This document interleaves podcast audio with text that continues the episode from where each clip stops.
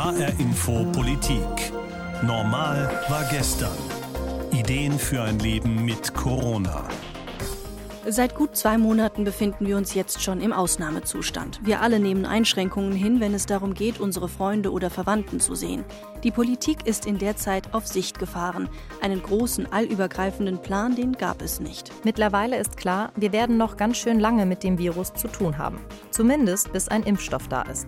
In unserer Serie werden wir deshalb in den nächsten Wochen auf die verschiedenen Bereiche unserer Gesellschaft schauen und uns dabei fragen, haben Politik und Wissenschaft Pläne für die nächsten Monate? Für uns alle ist das nämlich eine große Herausforderung, aber besonders betroffen sind die sogenannten Risikogruppen, wie die Senioren. Mein Name ist Selina Rust. Und ich bin Sandra Müller. Die Alten in Quarantäne stecken. Das ist ja kein Leben mehr, so möchte ich nicht leben.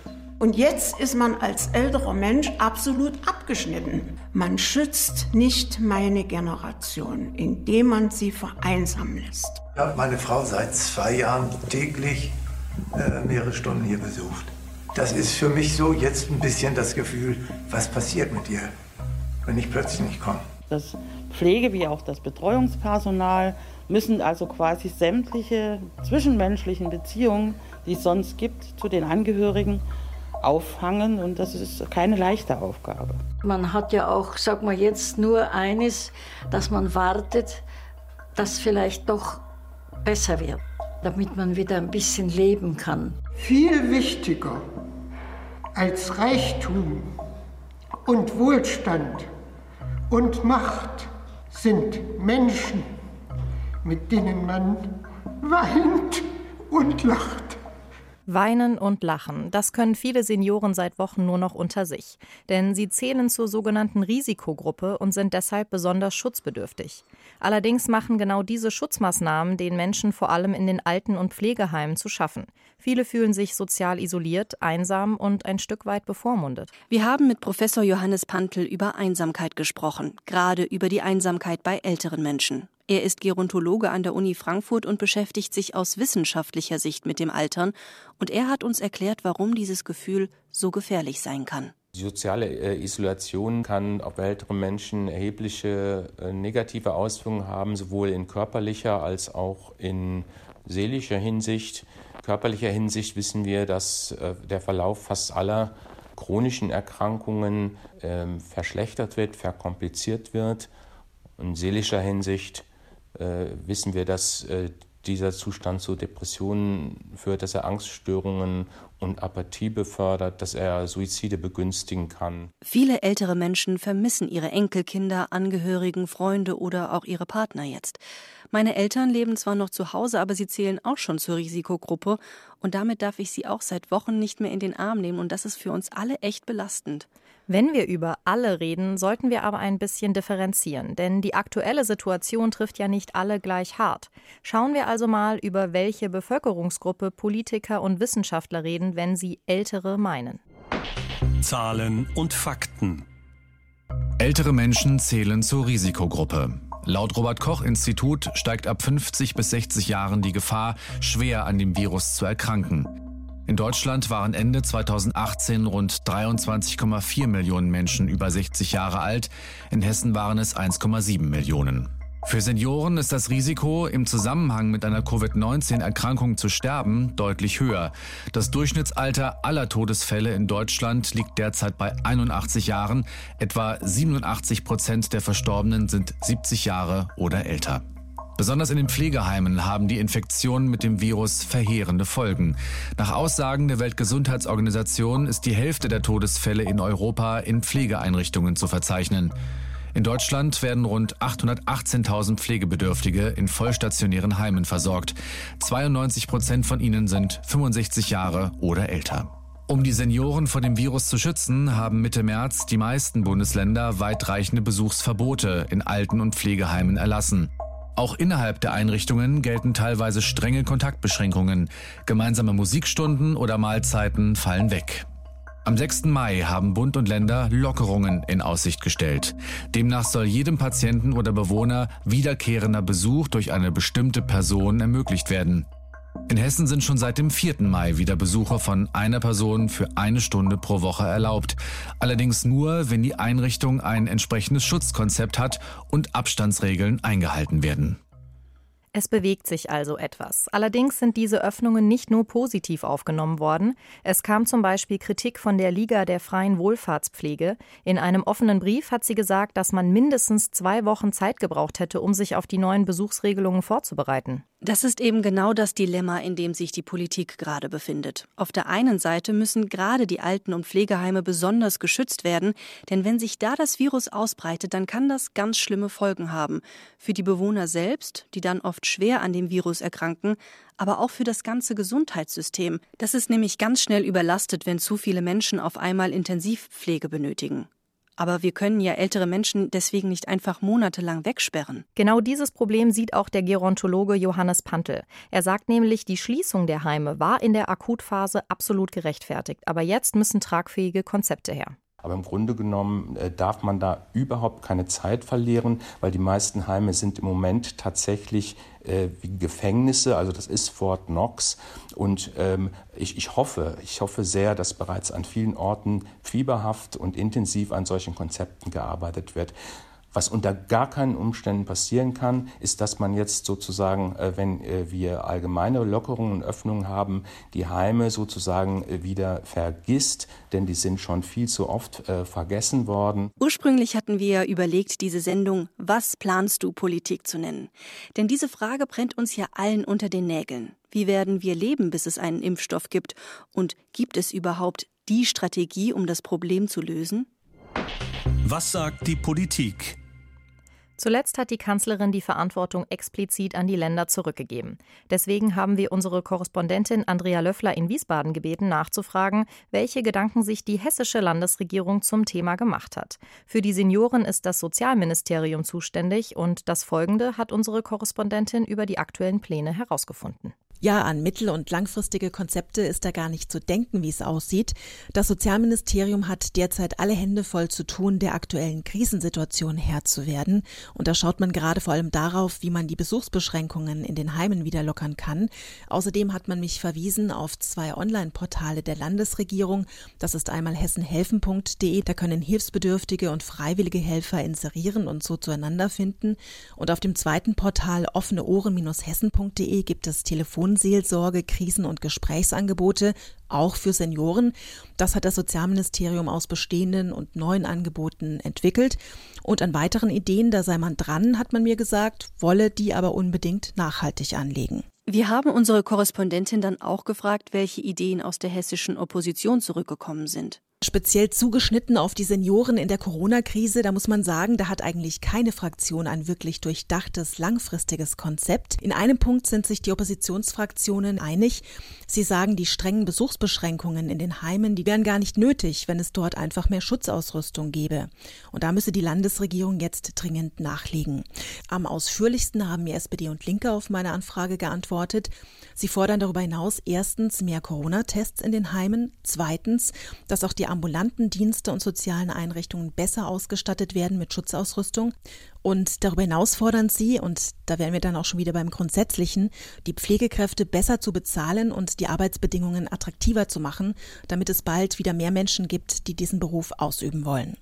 Die AfD-Fraktion beschäftigen vor allem die Hygienevorschriften in den Heimen. Die müssten noch strenger werden, um Besuche wieder möglich zu machen.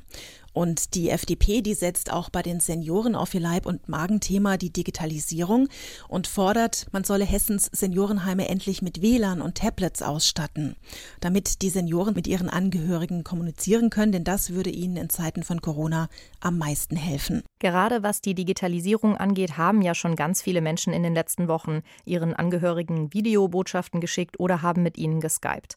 Aber abgesehen davon klingt vieles aus den hessischen Fraktionen eher nach Maßnahmen, die es aktuell schon gibt. Also sind das nicht unbedingt neue und langfristige Ideen, die jetzt speziell entwickelt wurden. Wenn wir auf die bundespolitische Ebene schauen, dann wird das an manchen Stellen schon deutlich konkreter. Die Grünen zum Beispiel haben ein Sieben-Punkte-Papier vorgestellt und darin steht auch, dass es bestimmte Zeitkorridore für Senioren geben soll. Das Ganze könnte dann so funktionieren, dass ältere Menschen eine bestimmte Zeit zugewiesen bekommen, in der sie dann in den Park, auf die Straße oder in die Gartenanlage können. Und in dieser Zeit dürfen andere Personen dann eben nicht raus.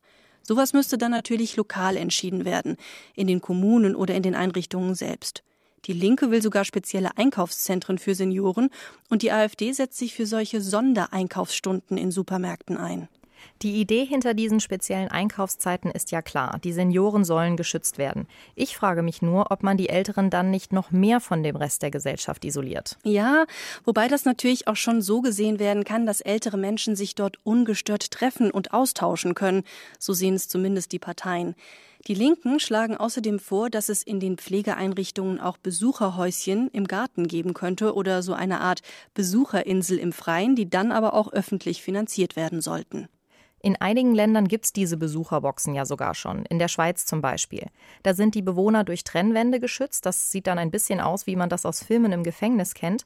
Das heißt, die sehen sich durch die Scheibe und reden übers Telefon miteinander. Solche Trennwände schlägt übrigens auch die CDU für deutsche Altenheime vor. Die Pflegeexpertin der SPD hatte noch einen anderen Vorschlag, nämlich die Einrichtungen selbst entscheiden zu lassen. Die könnten sich dann mit den Bewohnern absprechen und eigene Besuchsregelungen entwickeln. Und der Vorteil wäre dann, dass sie so auch spontan auf die aktuelle Situation in ihrer Region eingehen könnten. Man muss ja dazu sagen, dass viele Heime in der letzten Zeit schon selbst kreativ geworden sind. Einige haben Konzerte im Hof veranstaltet oder Clownsbesuche vor den Fenstern organisiert und ein Seniorenheim in Belgien hat sogar einen Hubwagen vor der Tür. Damit können sich die Besucher auf die Höhe des Balkons oder des Fensters fahren lassen und dann kann man sich sozusagen mal wieder ein bisschen auf Augenhöhe begegnen. Was sagt die Wissenschaft? Der Frankfurter Altersforscher Professor Johannes Pantel hat am Anfang unserer Sendung ja darauf hingewiesen, wie schwierig die soziale Isolation für Senioren ist, vor allem in Alten- und Pflegeheimen. Professor Andreas Kruse, er ist Gerontologe an der Uni Heidelberg, der geht noch einen Schritt weiter, denn er hat konkrete Ideen, wie man den Schutz dieser Menschen vor dem Virus mit dem Schutz vor Vereinsamungen vereinbaren kann. Es ist ihm nämlich ganz wichtig, dass es mehr Testkapazitäten in den Pflegeheimen gibt, und zwar schnelle Tests, die dann auch schnelle Ergebnisse liefern, damit Besucher eben wissen, ob sie zu ihren Angehörigen können, ohne sie zu gefährden. Das Ganze stellt er sich so vor. Also ich würde erstens bei den Mitarbeitern anfangen weil ich glaube, dass wir bisweilen die Situation der Mitarbeiterinnen und Mitarbeiter da auch nicht genau genug oder ausreichend genug betonen. Zweitens, jene, die in die Einrichtung, also über die Mitarbeiter hinaus, jene, die in die Einrichtung hineingehen. Also beispielsweise, wenn Angehörige in die Einrichtung hineingehen, ist es bedeutsam, dass wir ihnen eine Testmöglichkeit bieten. Nicht um ein übermäßiges Kontrollmotiv zu verwirklichen, sondern auch um den Angehörigen auch eine Sicherheit zu geben, genauso wie den Bewohnern auch. Dann natürlich jenen Personen, die dort ehrenamtlich tätig sind, beziehungsweise die dort gegen Bezahlung bestimmte zusätzliche Angebote unterbreiten. Und dann kämen die Bewohnerinnen und Bewohner dran. Wobei es mit diesen Tests natürlich nicht getan ist. Für Kruse gehört zum Konzept auch die Ausstattung der Einrichtungen mit ausreichend Schutzausrüstung. Allerdings ist diese Idee jetzt weniger überraschend. Ja, das stimmt. Aber in seinem Konzept gibt es auch andere interessante neue Ideen. Zum Beispiel, dass Pflegepersonal, Psychotherapeuten oder Ärzte, die schon in Rente sind, wieder arbeiten kommen könnten, natürlich gegen Bezahlung. Und so könnten sie sich dann um die Senioren kümmern, die jetzt mehr Unterstützung brauchen und so zumindest auch kurzfristig den Pflegekräftemangel ausgleichen. Genauso entscheidend ist für Professor Kruse aber auch, dass man sich um besonders labile Bewohner kümmert, die mit dieser schwierigen Ausnahmesituation nicht so gut alleine umgehen können. Also zum Beispiel könnten Psychologen, Pfarrer oder andere Gemeindemitglieder mit den Bewohnern telefonieren, um auch einen gewissen spirituellen Bedürfnis gerecht werden zu können. Fassen wir also nochmal das Konzept von Professor Kruse zusammen. In erster Linie geht es ihm darum, dass ältere Menschen in Pflegeheimen auch psychologisch besser betreut werden aber fast noch wichtiger sind ihm in der aktuellen Situation mehr Schutzausrüstung und mehr Tests, bevor Besucher überhaupt zu ihren Angehörigen dürfen. Was ich mich dann nur gefragt habe, ist, besteht dann nicht so eine Art trügerische Sicherheit? Weil es dauert ja etwa einen Tag mindestens, bis die Testergebnisse überhaupt da sind. Und in der Zeit könnten sich die Besucher doch noch infizieren und das Virus dann doch ins Heim bringen, ohne dass sie es überhaupt merken. Ja, das ist ein wichtiger Punkt und Andreas Kruse sagt dazu das hier. Für mich ist ja die ganze Frage, nicht, die sich ja derzeit auch stellt, ja nicht nur eine Frage der Bereitstellung von Logistik, das ist ja hochbedeutsam, Schutzkleidung und Testmöglichkeiten, Desinfektionsmittel, sondern das ist ja für mich auch eine Frage des Verhaltens. Also inwiefern sind Menschen in der Lage, Und inwiefern sind sie bereit, Verantwortung für sich selbst zu übernehmen, nicht infiziert zu werden, aber in gleichem Maße natürlich auch Verantwortung für den anderen zu übernehmen. Das bedeutet, durch das eigene Verhalten dazu beizutragen, dass ich nicht einen anderen Menschen infiziere. Also eine hundertprozentige Sicherheit, die gibt es einfach nicht. Deswegen brauchen wir auch die Eigenverantwortung von jedem Einzelnen, denn je mehr Lockerungen, umso mehr Verantwortung tragen wir alle für die Gesellschaft. Verantwortung ist ein gutes Stichwort, denn so ein Konzept muss ja auch irgendwer umsetzen und vor allem finanzieren. Ja, genau. Und Andreas Kruse sagt, dass es ein ganzes Orchester an Verantwortlichen dafür bräuchte. In erster Linie sollten das der Staat, die Kranken- und Pflegekassen finanzieren und die Träger sollten dann die Regelungen des Landes gemeinsam mit der Kommune umsetzen. Zumindest was die Umsetzung angeht, deckt sich das auch mit der Empfehlung des Robert Koch Instituts, dass zum Beispiel bei Besucherregelungen lokal entschieden werden soll, also in enger Abstimmung mit den Gesundheitsämtern und natürlich abhängig von den vorhandenen Möglichkeiten in den Heimen. Jetzt haben wir schon ganz schön viel über Vorschläge und Ideen gesprochen, Sandra, und dabei stellt sich doch auch die Frage, ob das Ganze aus epidemiologischer und auch aus ethischer Sicht sinnvoll ist. Und was jetzt? Eines der zentralen Elemente in allen Konzepten, die wir bis jetzt besprochen haben, waren die Testmöglichkeiten. Und vor allem, dass es schnelle Testergebnisse geben muss. Während der Recherche für diese Sendung haben wir erfahren, dass viele Labore auf der ganzen Welt gerade an Schnelltests arbeiten, die dann ähnlich funktionieren könnten wie Schwangerschaftstests. Das heißt, man muss die Tests nicht mehr ins Labor schicken und dann tagelang auf ein Ergebnis warten, sondern man testet sich direkt vor Ort, wahrscheinlich mit Speichelproben, und bekommt dann angezeigt, ob man infektiös ist oder nicht. Das wäre dann doch eigentlich die Idee für Altenpflegeheime, wenn man solche Teststationen vor der Tür hätte, um dann zu gucken, ob man überhaupt rein darf oder nicht. Wir haben den Virologen Professor Stefan Becker von der Uni Marburg gefragt, ob in solchen Tests eine Chance liegt. Aus unserer Erfahrung mit anderen Schnelltests, die man bei, bei Influenza zum Beispiel durchführt und die dann so wie so ein Schwangerschaftstest ablaufen, äh, unsere Erfahrung da ist, dass selbst nach langen Jahren der Entwicklung diese Tests noch nicht so gut sind, dass man denen wirklich in jeder, in jeder Situation trauen kann. Insofern, ich mag das nicht ausschließen, weil momentan ja die Entwicklung an solchen Tests wirklich mit Hochdruck betrieben wird. Aber ich weiß nicht, wie hoch die Wahrscheinlichkeit ist, dass wir in den nächsten Wochen oder Monaten diese Tests haben, die dann auch so weit verfügbar sind, dass die in allen Pflegeeinrichtungen dann auch zur Verfügung stehen. Deshalb betont Professor Becker vor allem die Hygieneregelungen, wenn Besucher in die Alten- und Pflegeheime gehen. Also Hände gründlich waschen und desinfizieren und einen Mundschutz tragen, das sind für ihn ganz elementare Dinge. Ähnlich wie die Tatsache, dass man, wenn man Symptome hat, gar nicht kommen sollte und er findet auch die Vorschläge mit Trennwänden oder Besucherhäuschen gut, weil das das Risiko einer Übertragung einfach minimieren kann. Wobei er in unserem Gespräch auch darauf hingewiesen hat, dass es ein sogenanntes Nullrisiko einfach nicht gibt. Es besteht also immer ein gewisses Restrisiko. Selbst wenn man die Senioren komplett isolieren würde, könnten sie sich immer noch durch Pflegekräfte oder Ärzte anstecken. Was ich aber noch interessant fand, war, dass der Virologe mehrfach betont hat, dass Senioren mitentscheiden sollen, ob sie Besuch bekommen wollen oder nicht. Ich könnte mir vorstellen, dass äh, manche Menschen, auch die dann in den Altenheimen sind, auch eben Angst haben um ihre Gesundheit und deswegen dann auch gar keinen Besuch haben wollen. Andere das dann aber eben dann ihre Gesundheit vielleicht ein bisschen niedriger schätzen und deutlich höheren Bedarf haben eben an dem sozialen Kontakt. Womit wir bei dem Punkt wären, dass man in dieser ganzen Debatte nicht nur über die Senioren sprechen sollte, sondern vor allem mit ihnen. Darüber haben wir auch mit der Medizinethikerin Christiane Wopen gesprochen. Sie ist Vorsitzende des Europäischen Ethikrates. Sie hat sich die Konzepte aus Politik und Wissenschaft für uns angeschaut und sie kommt zu dem Ergebnis, es ist beides enorm wichtig. Der Schutz der älteren Menschen vor dem Virus, aber auch deren Selbstbestimmung, also dass man die Senioren einfach nicht bevormunden darf. Auch alte Menschen, auch solche, die in alten Heimen leben und offensichtlich einen Pflegebedarf haben, kommt ja die Selbstbestimmung zu. Sie können noch ihre eigenen Vorstellungen davon entwickeln und leben, wie sie ihr Leben gestalten wollen. Und wir können ihnen auch zumuten, eine gewisse Risikoabwägung durchzuführen. Ich habe schon einige ältere Menschen gesprochen, die gesagt haben, dass sie lieber ein bisschen kürzer leben, aber dafür den Rest des Lebens im Moment noch so verbringen, wie es ihnen wichtig ist und wie sie auch an den Dingen teilhaben können, die ihnen besonders wertvoll sind. Das kann ich tatsächlich auch echt gut nachvollziehen, zumal es ja auch ganz große Unterschiede gibt, wie fit Menschen ab 50 oder 60 noch sind. Die einen sind vielleicht schwer krank und die anderen haben gar keine Beschwerden. Es müsste dann ja eigentlich jeder selbst entscheiden können, ob er sich lieber zurückziehen will oder nicht.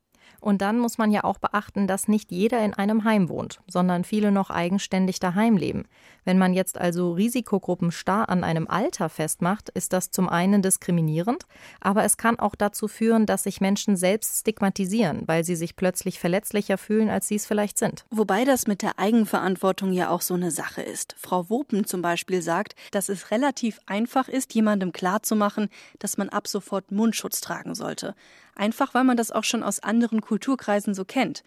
Aber jemandem zu sagen, dass man über lange Zeit körperlichen Abstand halten muss, das widerspricht komplett unserer menschlichen Natur. Ja, und dann kommt noch dazu, dass die Politik vielleicht manche Regelungen trifft, die für viele nicht nachvollziehbar sind. Also, dass zum Beispiel die Bundesliga wieder startet, wo sich die Spieler ja extrem nahe kommen, ich aber meine Oma im Altenheim dann nicht berühren darf.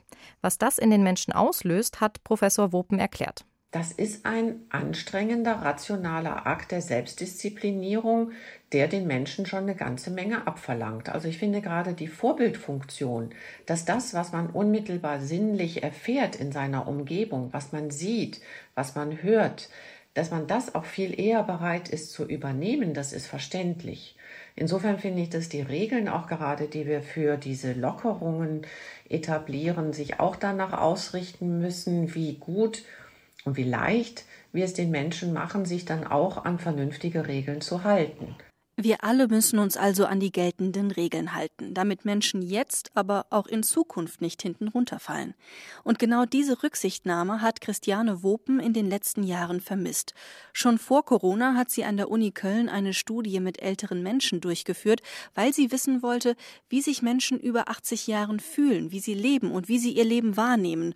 Und dabei hat sie festgestellt, dass viele Ältere den Eindruck haben, dass ihre Werte mit den Werten der Gesellschaft nicht mehr zusammenpassen, und deshalb fühlen sich viele ältere Menschen ausgeschlossen. Und ausgeschlossen, das wurden sie ja durch die strengen Corona-Maßnahmen in den letzten Wochen quasi auch. Wobei man ja jetzt aktuell schon sieht, dass es viele kreative Ideen gibt, um mit den Senioren wieder in Kontakt zu kommen. Deswegen sieht Frau Professor Wopen die aktuelle Situation auch als Chance, es in der Zukunft etwas besser zu machen. Diese Krise hat uns vor Augen geführt, dass der Umgang mit älteren Menschen, so wie wir ihn bisher gepflegt haben, vielleicht auch ohne die Pandemie schon nicht angemessen war. Jedenfalls nicht an allen Orten. Und wenn die Pandemie uns jetzt die Augen öffnet und uns dazu bringt, Strukturen und Prozesse und Möglichkeiten zu eröffnen, die älteren Menschen wieder mitten in unsere Gesellschaft hineinzuholen und auch die Verhältnisse gut zu gestalten, sie zu pflegen, dann haben wir dort einen Vorteil. Was sie dort also anspricht, bedeutet einen enormen Kraftakt. Denn es geht nicht nur um die Politik, die dann pragmatische Lösungen finden muss, oder die Wissenschaft, die das Ganze legitimieren soll. Es braucht dann ein gesamtgesellschaftliches Umdenken. Ja, genau. Da geht es um mehr als Besuchsregelungen. Wir müssen uns fragen, was ist uns gute Pflege wert? Haben wir die richtigen Vorstellungen davon, was es heißt, würdevoll zu altern? Und passt das alles zu privaten Pflegeanbietern, die gewinnorientiert arbeiten und dadurch möglicherweise an der falschen Stelle sparen? Und wenn wir das alles ändern wollen, dann heißt das im Umkehrschluss auch, dass es für uns alle teurer werden könnte, um die Pflegeversicherungen zu finanzieren oder um soziale Projekte zu unterstützen, die sich um ältere Menschen kümmern. Am Ende muss sich also jeder Einzelne fragen, was bin ich bereit zu investieren? An Geld, Zeit und Geduld. Und ich finde es spannend zu sehen, ob wir uns an diese Diskussion auch noch erinnern, wenn die Krise vorbei ist und der Fokus dann wieder auf anderen Dingen liegt. Es setzt auf jeden Fall einen Perspektivwechsel voraus, den wir alle mitdenken müssen. Und das war die erste Sendung unserer neuen Reihe HR Info Politik. Normal war gestern Ideen für ein Leben mit Corona. Auch in der nächsten Folge beschäftigen wir uns mit Lösungskonzepten und Strategien rund um die Corona-Krise. Die Sendungen gibt es auch als Podcast unter hrinforadio.de und in der ARD Audiothek. Mein Name ist Sandra Müller. Und ich bin Selina Rust.